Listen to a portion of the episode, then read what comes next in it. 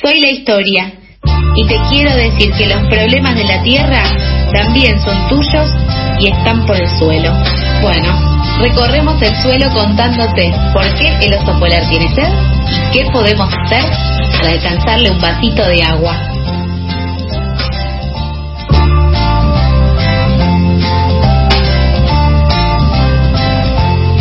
12 horas 39 minutos y con esta música tan amena recibimos a Mijael Kaufman, nuestro columnista ambiental por el suelo. ¿Cómo estás, Mijael?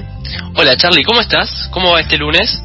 Bien, bien, ya con el sol pegando un poco en la cara a través de la ventana. Bueno, a veces se tapa por una nube, pero bastante bien. de mí, por favor. Hola, Sofi, ¿cómo estás? Todo bien, ¿y ustedes? Muy bien, ahora que te escucho muchísimo mejor que hace unos segundos. Pero qué bueno. Me causó un poco de gracia que recién eh, Carlos dijo nuestro columnista por el suelo, como si Micael se estuviera arrastrando. Sí, sí. como la imagen, ¿no? Me acordé de un dibujito animado, esto ya se me cae el DNI, ¿no? Pero la vaca y el pollito que tenían un primo llamado el pollo, el pollo deshuesado y era un pollo que estaba tirado todo el tiempo en el piso. Lamento no poder acompañarles, pero documento arrancado en 41. Naciste hace tres días, no vas a conocer la vaca y el pollito. Pero no vamos a hablar de eso, ya hablamos de cumpleaños, ya saludamos a a los cumpleaños. No nos la vamos a agarrar con los menores de este equipo, sino vamos a hablar de las problemáticas socioambientales. Por favor, que Juaco Bousonio, que recién se fue, el otro columnista, te dejó ahí eh, una cuestión de que, claro, trabajar menos horas quita eh, huella de carbono, ¿no? la dejó picando y sobre todo dejó ahí para que en una próxima salida, ¿por qué no hacer una columna conjunta de la cuestión laboral y la cuestión socioambiental? ¿Quién dice? a la larga esto pasadas por alto, hacemos un mixturaje hermoso. sí, me gustaría, me gustaría, hay que verlo. En producción lo vamos a charlar seguramente. Lo vamos a charlar bien ahí, sin pelos en la lengua, ¿vale? la cosita.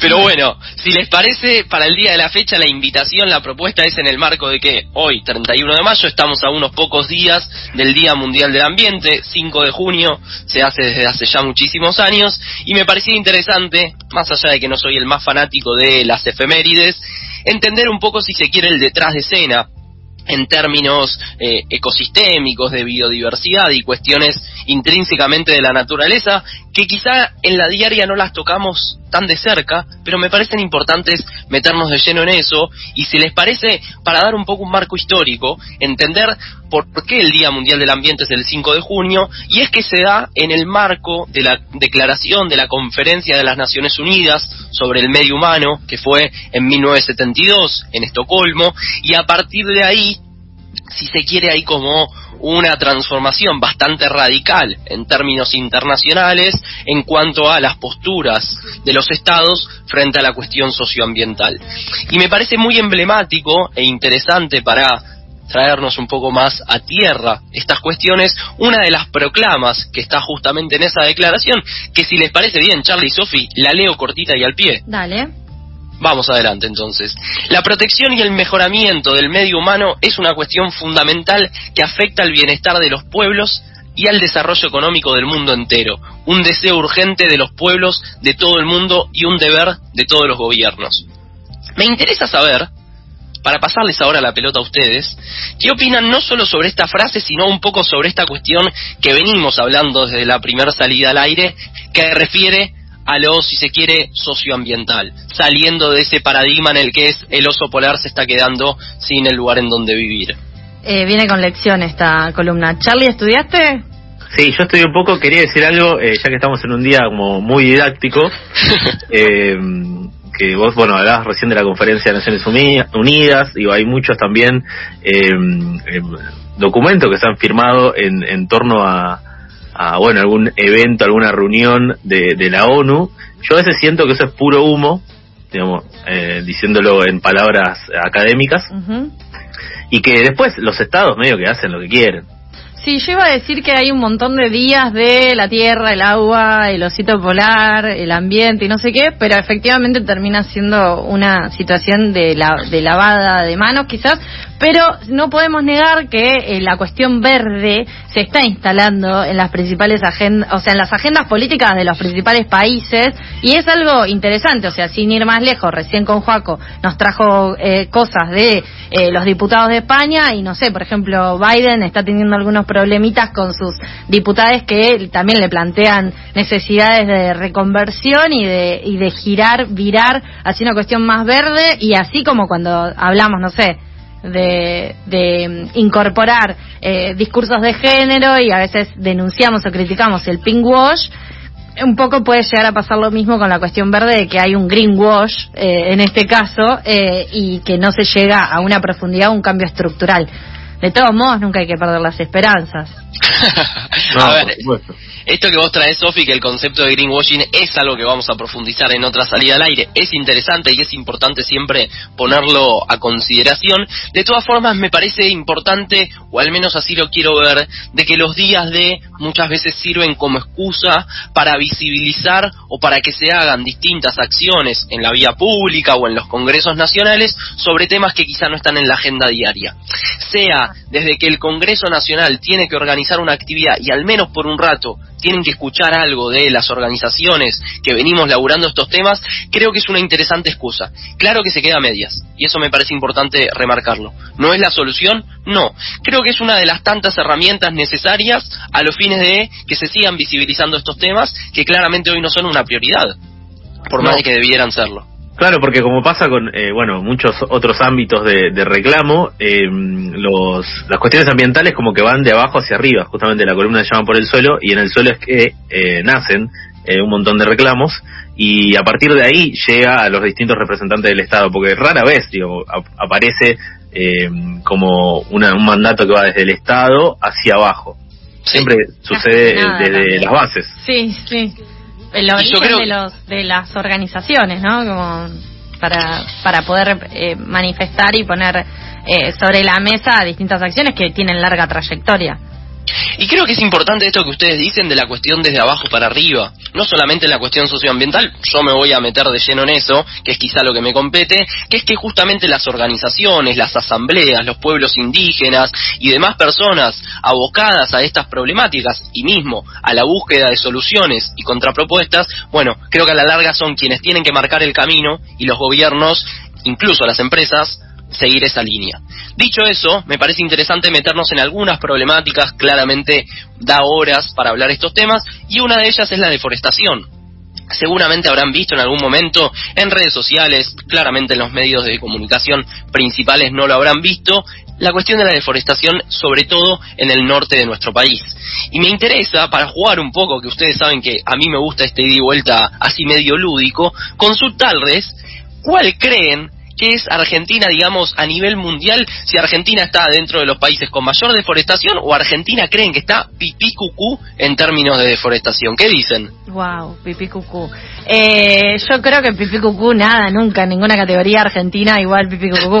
en dicho quizás podemos estar pipí cucú, pero no, no creo que en otras cosas. Y con todo el temita de los incendios en el Delta, en Córdoba, en el sur, eh, que hay un que de repente, uy, qué distraído, soy un servicio inmobiliario y se me cayó este fuego. Eh, me parece que eso demuestra que hay una, una gran deforestación, incluso también, eh, por ejemplo, el impenetrable que cada vez está más chico, cosas así de grandes pulmones verdes. Eh, muchas veces eso vemos como con el tiempo se van achicando y no es que se secan las plantas. Maravilloso. Argentina es uno de los 10 países con mayor tasa de deforestación a nivel mundial. O sea, últimamente vamos viendo los tristes récords que tenemos en Argentina. Claramente no encabezamos a veces las listas que nos gustaría en materia socioambiental, pero me parece interesante entender lo que sucede con la deforestación y entender que no es simplemente que se caen árboles o que los tiran abajo, mejor dicho. Entender las consecuencias que trae la deforestación y el desmonte es importante para justamente seguir profundizando en las problemáticas socioambientales. Y por eso vuelvo a ustedes. Les quiero preguntar cuáles creen que son algunas de las consecuencias que trae la deforestación. Chan, chan. Carlos. Eh, alguna, mira, si yo pienso rápido, eh, te daña el suelo, obviamente. Bien. El paisaje Y, se Bien. sí, eh, los, la, la fauna local, digo, si, si no, si no, mm, si no muere, tiene que migrar obligadamente o pierde el, el, el ecosistema en el que estaba acostumbrado a vivir. Chau oso polar, porque te debe desarmar toda la cuestión del equilibrio de cosas, entonces Sí. se empieza a derretir el hielo. Sí, Chau, la temperatura polar. también, hay cambio de temperatura. Mirá cómo estamos chamullando, ¿eh? encanta- no, me encanta, me encanta lo que se fue dando y quiero tomar una de las cosas que vos trajiste, Charlie, que es esta cuestión que decías de, lógicamente los animales tienen que ir migrando, porque se va deforestando o se van destruyendo otro tipo de ecosistemas. Me parece fundamental eso en tiempos de pandemia. Y esto lo hemos hablado en algún momento de el origen de la pandemia y más allá de las teorías conspiranoicas, me parece interesante entender que la pandemia, el COVID-19, tiene un origen zoonótico. Y el origen zoonótico justamente refiere a aquellos virus que se transmiten de animales a otros animales o de animales al ser humano. Y en este caso, el COVID-19 es uno de ellos. O sea, por eso también decimos reiteradamente que esta pandemia no es la primera ni tampoco va a ser la última. Por eso me parece interesante que de acá en adelante, cuando veamos noticias sobre la deforestación, los reclamos de distintos pueblos indígenas, sobre todo en el norte de nuestro país, entendamos que no es simplemente, che, se están quejando porque tiran abajo los árboles. Se están quejando por un montón de cuestiones y que incluso la destrucción de los bosques hace que se expulse a las comunidades que viven allí. Y eso también me parece un dato muy emblemático para tener presente. Sí, hace poco pasó en Córdoba, el año pasado pasó en Córdoba, eh, no recuerdo ahora el nombre de- del pueblo, pero era ahí en Tras la Sierra, Sí. eh, que bueno, que, que hubo un incendio que al- alcanzó obviamente a la población y implicó también que, que se tengan que ir de ahí por un tiempo, algunos pudieron volver, otros no. Exactamente. A ver, les doy un dato cortito y al pie. Los bosques nativos en nuestro país representan el 19,2% del territorio argentino. 19,2%.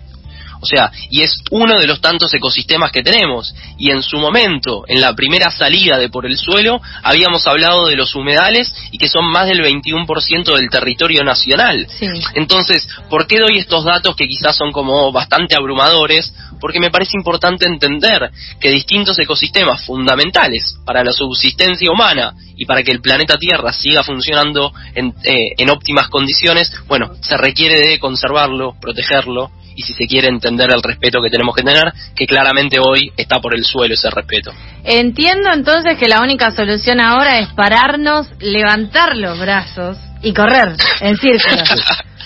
Sí. A ver, me parece también, en línea con esto de la deforestación, ustedes quizás se acuerden, en época del gobierno de Carlos Saúl, Eso lo decís porque 90, somos gente adulta. Está, Claro. de me nuevo, está diciendo, insiste. me está diciendo criado en los 90. Yo no había nacido en esa época, falta que... No, no, no, yo no quiero decir eso, pero digo, creo que hay un, en un inconsciente colectivo se sabe eso, de que la soja en el año 96 aterrizó en nuestro país y lógicamente el monocultivo de soja transgénica trae aparejado la deforestación de millones de hectáreas en nuestro país. Sí, Y creo el que eso es arruinamiento de las importante. tierras también. Un saludo a Felipe Claro. Solá que en esas épocas hizo eso. Exactamente, entonces ahí es donde una vez más vemos como no es simplemente tiran abajo los árboles, sino nos empezamos a meter de lleno con cuestiones económicas y empezamos a discutir una vez más, como en todas las columnas, me animo a decir, el modelo de país que queremos y que por más de que nos digan que el monocultivo de soja es la solución, por más de que nos digan que la deforestación es la solución, bueno, vamos viendo que no, por todas las consecuencias que trae aparejado. Y también me parece interesante entender los costos que a la larga tiene el Estado Nacional, sea en Argentina o en cualquier parte del mundo, por las consecuencias negativas que trae la deforestación, sea cambio climático, sea mayores inundaciones, sea que los, los suelos pierden la capacidad de absorción e incluso pierden nutrientes para ser suelos resistentes a distintas eh, cuestiones climáticas. A la larga estamos perdiendo justamente terreno cultivable para alimentar al pueblo. Bueno, joya. Entonces a correr en círculos. ¿Qué va A a pasar correr. este 5 de junio con el Día del Ambiente? Digo, ¿se están organizando distintas acciones o simplemente nos vamos a quedar que, que de brazos cruzados con toda esta dura realidad? Qué buena pregunta. A ver, hay acciones a lo largo del mundo, de hecho las Naciones Unidas ahora están encabezando y se inicia a partir de este sábado un decenio referido a la recomposición de ecosistemas que estén dañados. En particular, Pakistán, que es el país como que va a hospedar este Día Mundial del Ambiente está encabezando una campaña para plantar un millón de árboles y para recomponer distintos ecosistemas de su país que están dañados. Pero antes de cerrar, y como vos decís, Sofi, para no quedarnos de brazos cruzados, pero sí, si se quiere, para entender un poco el panorama, que claramente es bastante desolador, un dato cortito y al pie. Alrededor de un millón de especies animales y vegetales están en peligro de extinción. Un millón, en peligro de extinción. Y doy otro dato, más emblemático todavía, creo. Más de un tercio de la superficie terrestre del mundo y casi el 75% del agua dulce se dedican a la producción agrícola o ganadera. Y mientras tanto, el hambre sigue siendo una problemática a nivel mundial. No se solucionó el hambre con este modelo agrícola exportador a nivel mundial, entonces claramente tenemos que seguir debatiendo qué modelo de país, qué modelo de región y qué modelo a escala global queremos para que justamente no haya nadie que pase hambre ni esté desempleado ni pase justamente su vida entera en el marco de la pobreza con todo lo que eso implica. Bueno, yo sentía que estaba teniendo un buen lunes hasta... y ahora con la que se viene, porque vos trajiste una canción. Yo traje una canción que para mí es como muy interesante de cambia todo, literalmente cambia todo, no solamente la cuestión del clima a nivel global, sino que cambian justamente los ecosistemas porque el ser humano los está destruyendo, pero lo que quizá todavía no cambia es la lógica perversa que tiene el ser humano para seguir destruyendo el único planeta en el que podemos vivir. Está, te lo tenía que decir y te lo dijo. Ahí tenemos a Mijael Kaufman Falchuk, nuestro columnista de Por el Suelo, que hoy la, verdad es que nos eh, sopapeó, podemos decir, con esta realidad. Eh, con la efeméride del de, eh, Día del Ambiente. Así que bueno, sopateados, quedamos eh, listos para escuchar esta canción. ¿La querés presentar vos? Porque ya esto es todo tuyo, mija. Ojalá que pronto lo que también cambie sea el paradigma o los paradigmas instalados en nuestra sociedad y que realmente entendamos que las problemáticas socioambientales las tenemos que abordar de forma urgente y prioritaria porque si no, nos vamos a tener que ir todos rajando de acá. Suena entonces, Mercedes Sosa, todo cambia.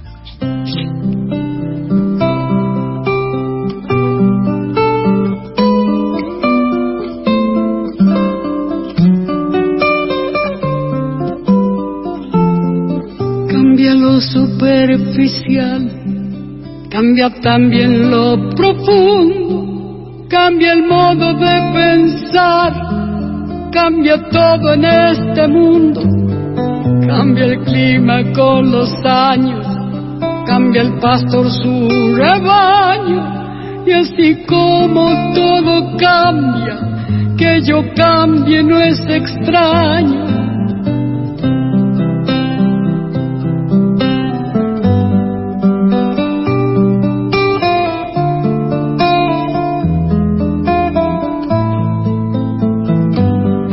Cambia el más fino brillante de mano en mano su brillo, cambia el nido el pajarillo, cambia el sentir un amante, cambia el rumbo el caminante, aunque esto le cause daño, y así como todo cambia, que yo cambie no es extraño, cambia todo cambia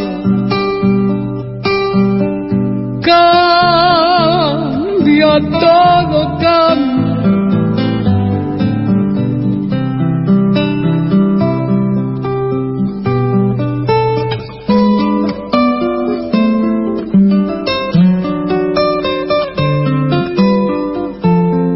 Cambia el sol en su carrera cuando la noche subsiste, cambia la planta y se viste verde la primavera, cambia el pelaje la fiera, cambia el cabello el anciano, y así como todo cambia, que yo cambie no es extraño.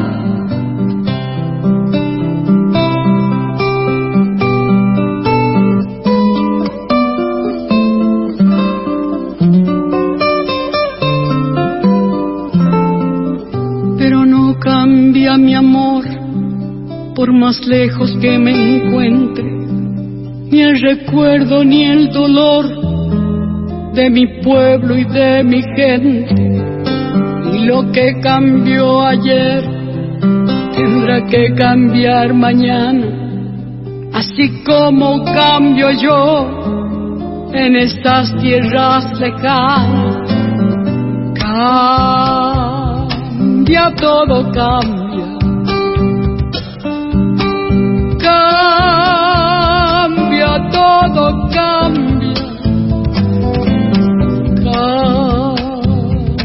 Todo, cambia.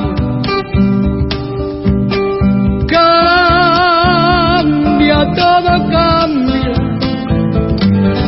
Pero no cambia mi amor por más lejos que me encuentre, ni el recuerdo ni el dolor